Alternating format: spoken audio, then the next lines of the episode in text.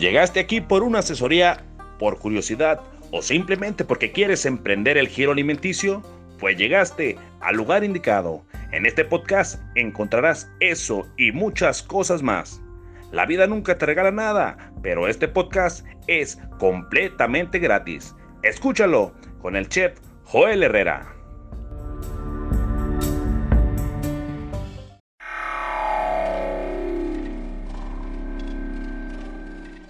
¿Quieres darte a conocer como músico o a tu banda? SR9 Music. Estudio de grabación, producciones musicales, videos, distribución digital en todas las plataformas, registro de canciones y nombre artístico. Eso y más en una sola compañía. Revolución Social 122 Poniente, Colonia Tecolote, 210-3553. SR9 Music. Armed Forces and the first in defense men and women of the emergency services, the firefighters, and the police department of the United States.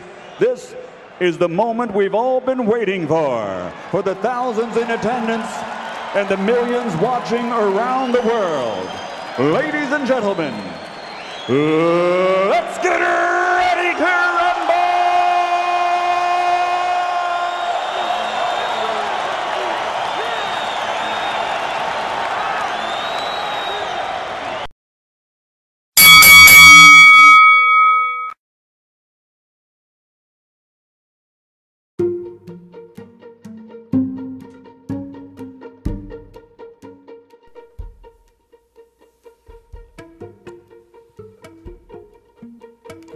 allá por los por los años 70 allá por los años 70 este de los 70 no, ya en el 85 ya no.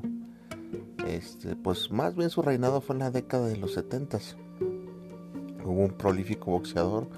Si no sabes nada de boxeo no importa tal vez lo has oído o lo escucharás en algún momento de tu vida un ídolo mexicano el boxeo mexicano ha tenido a lo largo de la historia muchísimos ídolos. Lastimosamente en estos en esta última década ya no han salido buenos boxeadores. La verdad los, los ídolos que te imponen eh, es eso, te quieren imponer. Eh, no vamos a hablar de eso, ¿verdad? Naturalmente. Pero, pero por ahí de la década de los 70 un prolífico boxeador de nombre Rubén Olivares, alias el Pues, que te digo que es afamado, fue ídolo, ídolo de multitudes y en su momento hasta tuvo apariciones en el cine de, adultos de ficheras, ¿verdad? Entonces, fíjate que, ¿por qué, por qué te hago mención al, Púas? Me encontré el otro día con un, pues un reportaje donde, donde tenía un puestecito en el tianguis. Este, y estaba vendiendo su, su cinturón de, de campeón y vendía artículos de boxeo. Pues un humilde puestecito y pedía por el cinturón un millón de dólares que nada más en su mente yo creo que se los, se los van a dar. O a lo mejor un coleccionista que lo tenga, pues puede ser. Puede ser. Creo que nadie en la historia lo, lo ha vendido, ¿eh? creo, creo, creo, creo. Ahí ya no estoy bien documentado. Este. El detalle es de, pues es ese, ¿no? Es ese, este. Mm, pobre, pobre amigo, fíjate de, tener este lujos, carros, mujeres, dinero a, caudales.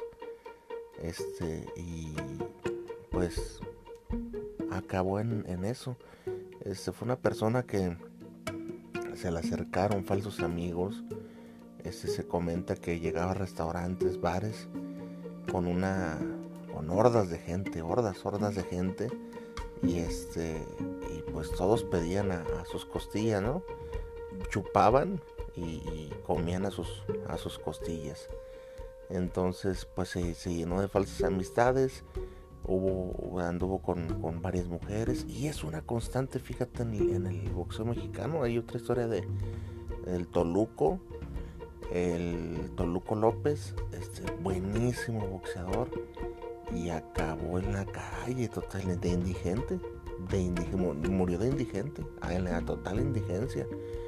Este, ese compa tenía carros con tapones de, de oro, Rolls Royce creo, o algo así, y le pone tapones de oro a, los, a las llantas. O sea, olvídate, olvídate, pierden, pierden el, el piso, y lejos de, de perder el piso, dices, ¿cómo es posible que una, el caso de Mike Tyson también, este, que, en una salida se gastaba 5 o 3 millones de dólares, imagínate nada más.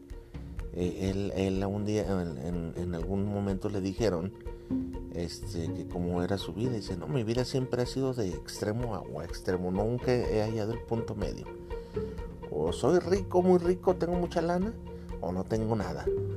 O sea, mi, mi vida no, no puede, no, nunca he sabido encontrar el equilibrio, decía él. El caso del Toluco, ya te lo platiqué, que acabó la indigencia. El Mantequilla Nápoles también acabó ahí de, le dieron, este, como esos últimos días, eh, lo arrimaron ahí a un, a un gimnasio y, ahí lo dejaban estar, ahí dormía en el gimnasio de boxeo. Y es gente que, que tuvo mucha, mucha lana y, tú y yo que estamos de este lado, que, no, sabemos lo que es tener 100 mil dólares, por ejemplo, un millón de dólares, no sabemos. La verdad, no sabemos. No nos, no nos, este, pues no nos da la cabeza para, para pensar, o sea, ¿qué onda? ¿Qué hiciste con tanto dinero? ¿A dónde se fue el dinero? ¿Qué pasó? Y hay un factor eh, en común denominador de esta gente. Es gente de barrio, gente que, que salió adelante eh, a base de madrazos y le entró al deporte del boxeo, entre ellos. O sea, entre, el, entre la onda del boxeo, pues. Entonces, todas, todas esas personas tienen ese factor eh, denominador en común. Y es ese, que todos fueron, pues, humildes, ¿no? Salieron de un barrio humilde. Este. No. No sé este qué tan humilde, ¿verdad? No sé, no sé qué, qué posibilidades económicas tengan. El boxeo pues es un deporte de barrio, es un deporte de barrio que, se da mucho en los barrios populares donde tienes que enseñar a defender. Difícilmente vas a ver un ídolo, un verdadero ídolo, que tenga lana y ande en esas, ¿eh? O sea, la gente que tiene lana, eh, yo creo que, no, no, no, les meten el, a otro tipo de cosas a sus, a criaturas, a pues a, a practicar pues otro deporte, el, polo, equitación, qué sé yo, pero boxeo no. Entonces, te decía yo que, que esa es una constante, una constante eh, del, boxeo mexicano, y no nada más del boxeo mexicano, este, se enfoca más ahí porque ahí se gana mucha lana. Entonces los casos ahí dices, híjole, pero yo he visto casos de futbolistas, he visto casos de actores, he visto casos de todos, todos tipos y colores que, los ves este, pues arruinados. Esa es la, verdad. Se van a la, a la ruina total y, me puedo quedar aquí diciéndote el caso de todos y cada uno de ellos, pero este, pues no tiene sentido, ¿no? Hasta, hasta este punto vas a estar diciendo, bueno, ¿y ahora qué? ¿Qué nos vas a decir ahora? A ver, a ver, ¿qué nos vas a decir? Fíjate que estaba yo pensando, yo pensando cómo, cómo darle la vuelta a este, a este episodio, como siempre se les, les, trato de dar el giro, y no hay mucho que dar la vuelta, el mensaje está claro. De nada te sirve tener una buena racha, de nada te sirve si en algún momento topas con, con la suerte, si no tienes la preparación psicológica y financiera en tu mente. Ah, cabrón, ¿cómo es eso? Sí, así como lo estés oyendo, de nada te sirve que el día de mañana, y esto ya lo he dicho en otros episodios, nada más que, quiero recalcar el otro, el otro lado, de qué pasa si no te preparas. Y ahí lo tienes. Casos palpables y referentes, ahí los tienes, te los acabo de decir. Eh, me puedo quedar aquí diciéndote más y más y más y de las cosas que te pueden pasar eh, y entonces, ahorita te voy a platicar un caso cercano que, me ocurre a mí para que veas que no nada más a las altas esferas, élites de gente que gana lana les puede pasar eso. O sea, eso nos puede pasar a todos y hay que estar bien preparados. Tal vez este, a este, este punto tú, tú, tú dijeras, no, no, es que a mí no me pasaría eso. No, es que yo no. A ver, yo te voy a hacer la siguiente pregunta que ya te la he hecho aquí en otros episodios. ¿Qué harías tú si en este momento de la nada, no sé, en tu trabajo, pues resulta que, que tu patrón, por decir así, es agradecido y, tiene un montón de empresas y, quiere, quiere este, ya se va a morir y te dice, muchacho, ven, acércate, acércate muchacho, te voy a, te voy a pasar un millón de dólares, muchacho. Y te pasa un millón de dólares, imagínate nada más. Tómala, papá. Tú trabajabas este, empacando guantes de látex y ándale que de repente, pues, o te hereda su, su, compañía, ¿no? O, te haces de un bien muy cabrón. ¿Qué harías tú? ¿Qué harías con toda esa lana? Ya sé lo que estás pensando, luego, lo pensamos en el desmadre. Yo me iría a la playa, chingue su madre, a relajarme y renunciaría a mi trabajo, sí. Pero ¿y después qué harías tú? Toda esa gente toda esa gente, y vuelvo, vuelvo a hacer este hincapié, vamos a hablar de, lo que la, de lo, por qué pasó lo que pasó, ¿no?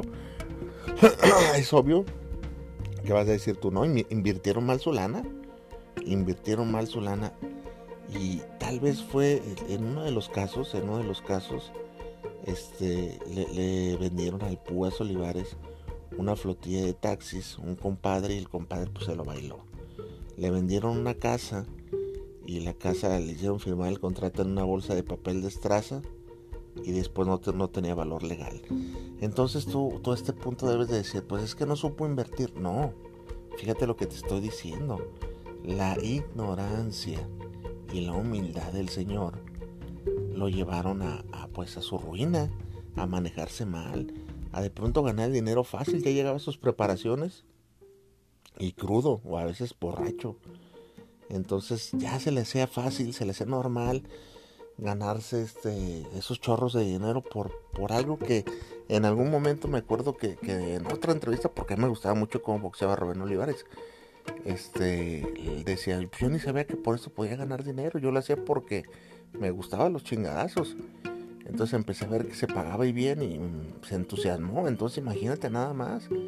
Eh, le abrieron la puerta a algo desconocido para él y no supo manejarlo no supo manejarlo y aparte la ignorancia que trae a veces uno, la ignorancia es el peor enemigo de ti mismo. Eh, para eso son estos episodios, para que te instruyan un poquito. Yo no voy a, organizar tu vida, ¿verdad? Pero lo que sí quiero hacer de ti es de que digas, ah, caray, tiene sentido lo que está diciendo. Hasta ahí mi misión estaría cumplida. ¿Qué le pasó a Rubén Olivares? Pues fíjate, ignorancia, con vicio, con falsas amistades, con descuidos, te llevan a lo que él lo llevó. Ahorita, qué gacho, imagínate, qué gacho, qué gacho andar este eh, comiendo en los mejores lugares, viviendo en las horas exclusivas porque te da la lana para eso y que al tiempo se te acabe todo eso como si fuera la cenicienta, ¿no? Que, que todo lo que todo lo que vivió se hizo calabaza, pues también se le hizo calabaza a Rubén Olivares, el Púas se le hizo calabaza y tuvo que regresar a su, a su barrio original, en la Bondojo. Regresó a su barrio. Fíjate qué pinche tristeza, ¿no? ¿Qué diría la gente de ti? Y hay que olvidarnos de lo que diga la gente. Pues, o sea, el chiste, el chiste es de que tú estés bien y, si tuviste una bancarrota o te fueron malas cosas, pues no le haces, parte de la vida. Pero imagínate nada más la frustración y, el momento tan anímico, tan desastroso que pudieras llegar a pasar. Y es una persona que yo creo que tiene ahorita 70 años, 70 y tantos años, y, se tiene, tiene que seguir trabajando. Alguien que ganó miles, miles, tal vez millones de dólares. Entonces, este, imagínate nada más eh, la frustración, ¿no? Imagínate como persona, ¿qué pensarías tú? ¿Qué pensarías tú? Y todo eso se desarrolla de una mala planeación financiera, de una mala educación, de una mala gestión de, la vida misma, de la profesión a la que te dedicas. No porque él sea boxeador quiere decir que nada más le va a pasar a él y que a ti no te va a pasar. Tú puedes ser alguien que ahorita, no sé, trabajes en un banco y te vaya bien y te puede pasar eso. No sé, estás en una cocina y te puede pasar eso. Nadie está exento de eso, ¿eh? O sea, de que ganes un buen salario, estés en tu zona de confort tengas todo acomodadito y pácatelas, papá. Vas para abajo. No, es que yo, yo sí soy previsor. Nadie, nadie, nadie es previsor para las desgracias. La verdad, lo que le pasó al señor fue un conjunto de cosas al señor Rubén Olivares, pero también le pasó a Mike Tyson y le va a seguir pasando a muchísima gente por la ignorancia. No se trata de que tú sí sepas invertir y que ellos no saben invertir, que tú eres más inteligente. No se trata de eso. es la ignorancia. La ignorancia. Y la ignorancia en general, ¿eh? La ignorancia de cómo funciona la vida. La ignorancia de cómo funciona el sistema. Cómo funcionan las personas. Esa ignorancia es la que los, los, los mantiene pobres. Pobres de mente. Esa es la realidad. Viene la miseria mental. La miseria anímica. Todas esas situaciones tú mismo las generas con tu ignorancia. Hay que prepararse, hay que leer, hay que instruirse, hay que abrir bien los ojos. Para eso, para eso hago este tipo de contenido. Fíjate nada más. Y lo hago desinteresadamente. Yo no soy un Carlos Muñoz, un Diego Rosarín, un, un este, gente, gente que vive de, de, eso, porque de eso viven, ¿eh? De pronto empieza a ver que esa gente cobra en redes sociales. Yo lo hago como un servicio a la comunidad y porque me gusta la locución y me gusta llegar a mucha gente. Ya te lo he dicho muchas veces aquí. Y eh, para eso, para eso me gustaría instruirte, para eso. Para que cuando tú tengas una buena oportunidad, estoy convencido que la vas a tener. Y que cuando tengas esa oportunidad no la desaproveches. No vamos a hablar de inversiones porque no va al caso. Lo que sí te, posa porque sería muy parecido a otros episodios. Lo que sí te puedo decir es que si debes de tener los ojos bien abiertos para ver en qué, en qué invertir, con quién te vas a asesorar. Tienes que ser muy cauteloso, disciplinado. Un boxeador indisciplinado es a donde llega.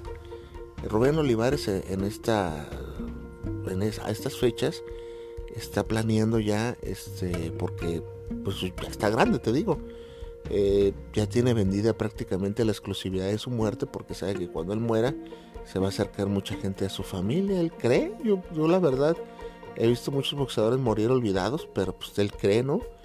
Que, van a ir y ya tiene vendida la exclusiva de, su funeral para dejar una, una lana a su familia. Imagínate nada más alguien que no fue previsor hasta dónde hasta dónde llegó las hasta dónde llevó las cosas. Entonces no quiero yo que eso te pase a ti no quiero que te veas esto o sea no quiero que tú seas el responsable de tu propio fracaso. Insisto hay cosas que no dependen de ti. Eh, una mala racha oye cerraron hoy el mercado o sea yo estaba vendiendo no sé supongamos que vamos a regresar 10 años atrás y supongamos que, tú andabas, este, invertiste en BlackBerry, por decir así, en los celulares BlackBerry, y de repente salió iPhone y, pues ya no dependió de ti, ¿verdad? No fuiste previsor, visionario, pero eso es más o menos parecido a lo que te quiero decir, de que lo, que, lo que te, a ti te corresponda eh, sea, sea librar bien ese round, ese round de la vida ese round que, tú debes de salir bien librado y victorioso. Ese round, ese round que, es el más difícil y que muchas veces la gente le toca pelear ese round toda la vida. Toda la vida y contra, no olvídate, contra rivales muy carambas, que es la misma ignorancia.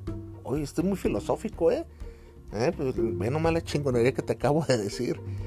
Eh, y es este el round, el round más difícil es contra ti mismo, precisamente. Son las cosas que tienes que vencer tú. Tu ignorancia, y no hablo de, la ignorancia de la que uno va a la escuela y dejas de ser. Porque, porque ves que te dicen que, que yendo a la escuela vas a dejar de ser ignorante. Este, ya no eres ignorante. No, pues tienes un grado académico más alto que el resto de los demás si acabas una carrera. la ignorancia puede venir de muchos lados y muchos sentidos, ¿no? Ignorancia no quiere decir que no sepas leer, no sepas escribir, no, pues, o sea, abarca parte de eso, pero es un, es un concepto totalmente integral, abarca el todo. El hecho de que eh, puedes decir, yo ahorita estoy cómodamente en mi casa e ignoro que haya gente que en estos momentos se esté levantando de dormir en la calle con un chingo de frío. Lo ignoramos.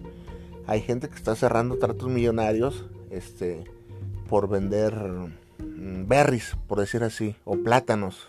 Este, vendieron hectáreas en Brasil de plátano, por ejemplo, y tú y yo lo ignoramos. Eh, y no sabemos cuál es el negocio del, plátano, ¿no? Eres ignorante en ese negocio. ¿Ya me entiendes? Entonces hay que dejar de ser ignorantes, hay que capacitarnos bien para que cuando tengas tu buena racha estés prendido. Cuando te llegue tu millón de dólares, tus 100 mil pesos, tus 30 mil, tus 20 mil, tus 5 mil, ¿por qué no? Sepas qué hacer, sabes que, porque hay gente que con 10 mil pesos pierde el piso, caramba. Te voy a contar el caso de, ya para terminar, este, de un primo que tengo. Actualmente tiene una tienda de vinos y licores y metió su lana. Acaba de empezar. Se llama Vinos y Licores La Providencia. A ver si luego le digo que me patrocine. Entonces, este, pues ándale que tiene un primo que fueron criados y educados casi a la similitud. Fíjate que eso como experimento social estaría muy a toda madre. Este, fueron educados y criados casi por igual, son de la edad, convivieron, se bañaban hasta juntos, me, decían en una plática. Este, y pues no, se bañaban y qué onda, güey, pues qué chido y órale perro y qué, chingón y, pues crecieron y la adolescencia y el desmadre. Entonces me platicaba que en algún momento este, este compa empezó a ganar mucha lana. Entonces yo en ese entonces no me iba tan bien. Él es cajero, era cajero precisamente de un banco en ese entonces. Y dice, pues no me iba tan bien. Y a este compa le llegaban cheques de 120, 130 mil pesos. Imagínate nada más, un chavo de 23 años eh, con acceso a esas bolsas. Pues es como lo de Rubén Olivares. Por eso digo que te puede pasar a ti o le puede pasar a cualquiera. En fin, este compa recibía esa lana y, hacía lo que el Puas. O sea, se iba y este, y vámonos, amigos, y vámonos a la playa.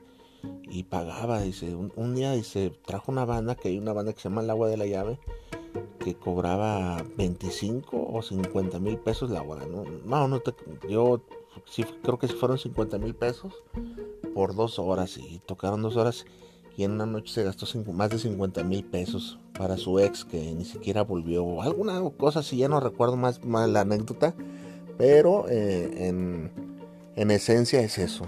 Entonces, qué pedo, cabrón. O sea, no, es increíble. Es increíble a veces cómo perdemos el, el piso, ¿no?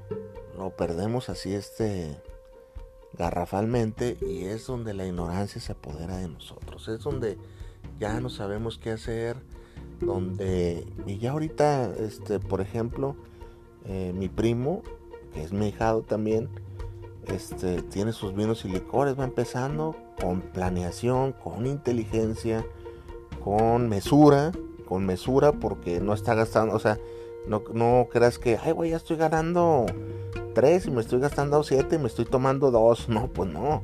Yo lo veo y lo veo mesurado muy centrado ya con la madurez mental fíjate y el primo, el primo anda de repartidor en un restaurancito, vale. Imagínate nada más. A alguien que tuvo la misma. Y de ahí vienen, y de ahí vienen los complejos que uno se hace, ¿no? No, es que él sí, lo que te decía el, episodio anterior, no, es que él sí, es que él sí tuvo, eh, su papá sí lo asesoró y, y, a mí nadie me dice, no, no, no, güey. Por eso hay que quitarnos la ignorancia. Para eso hago estos episodios. Para eso es este canal. ¿Por qué no siempre hablo de cocina? ¿Por qué a veces hago, cosas de filosofía de la vida o, o cómo, cómo este, graduarse de la universidad de la vida? Porque va de la mano todo. Todo coexiste. ¿De qué me sirve decirte números, estrategias y a dónde quieres llegar y, y este y, cuánto sale el, tal y tal cosa y emprende y emprende si no tienes las bases sólidas no tienes una buena capacitación este mental de qué me sirve sería, te pasaría lo que el Puas, que a la primer gran jugada te lo meterás todo por las nalgas, ¿verdad? La vida nunca te regala nada.